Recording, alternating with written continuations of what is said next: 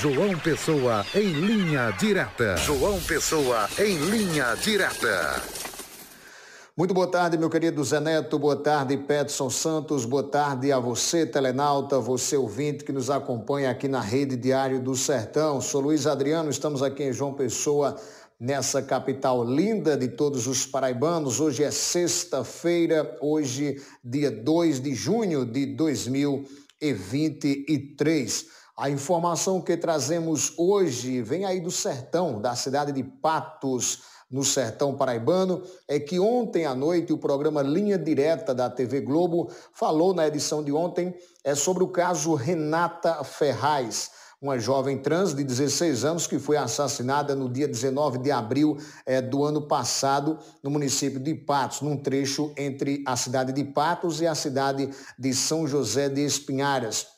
O caso que repercutiu nacionalmente continua sem ser elucidado em sua totalidade, mesmo com todo o esforço é, da Polícia Judiciária e todos os órgãos de segurança que estão é, neste caso. Um dos suspeitos foi preso, foi condenado a 19 anos de prisão, mas há um outro é, envolvido que continua foragido e a polícia ainda não conseguiu prender.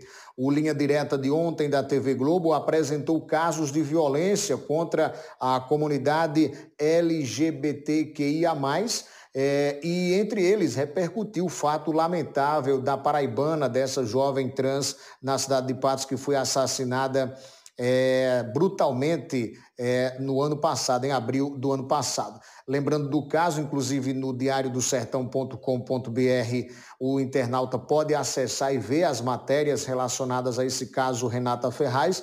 O corpo da jovem foi encontrado já em estado de decomposição em uma estrada é, vicinal na tarde do, da terça-feira, dia 19 de abril de 2022. Nesse trecho que eu já falei, é uma estrada vicinal entre Patos e São José de Espinharas. É, segundo a polícia, a família da vítima havia registrado o desaparecimento na segunda-feira e Ainda segundo a polícia, Renata havia sumido desde o domingo. Foi re realizado a perícia é, no local lá do homicídio e na época, lembrando que o corpo dela foi é, periciado no Instituto de Polícia Científica, o IPC, da cidade de Cajazeiras, visto que já estava em estado de decomposição. Portanto, o caso segue sendo investigado e segue, na realidade, sendo é, procurado. Né? O indivíduo aí continua sendo procurado pela polícia e acreditamos que após aí ser veiculado no linha direta,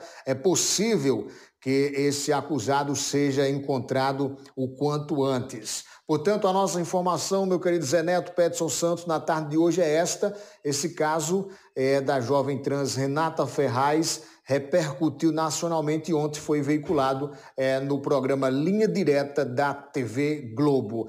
Esta é a nossa informação na tarde desta sexta-feira. A você, meu querido telenauta, meu querido ouvinte, forte abraço. Segunda-feira retornaremos com mais informações. Até lá e um bom fim de semana para você.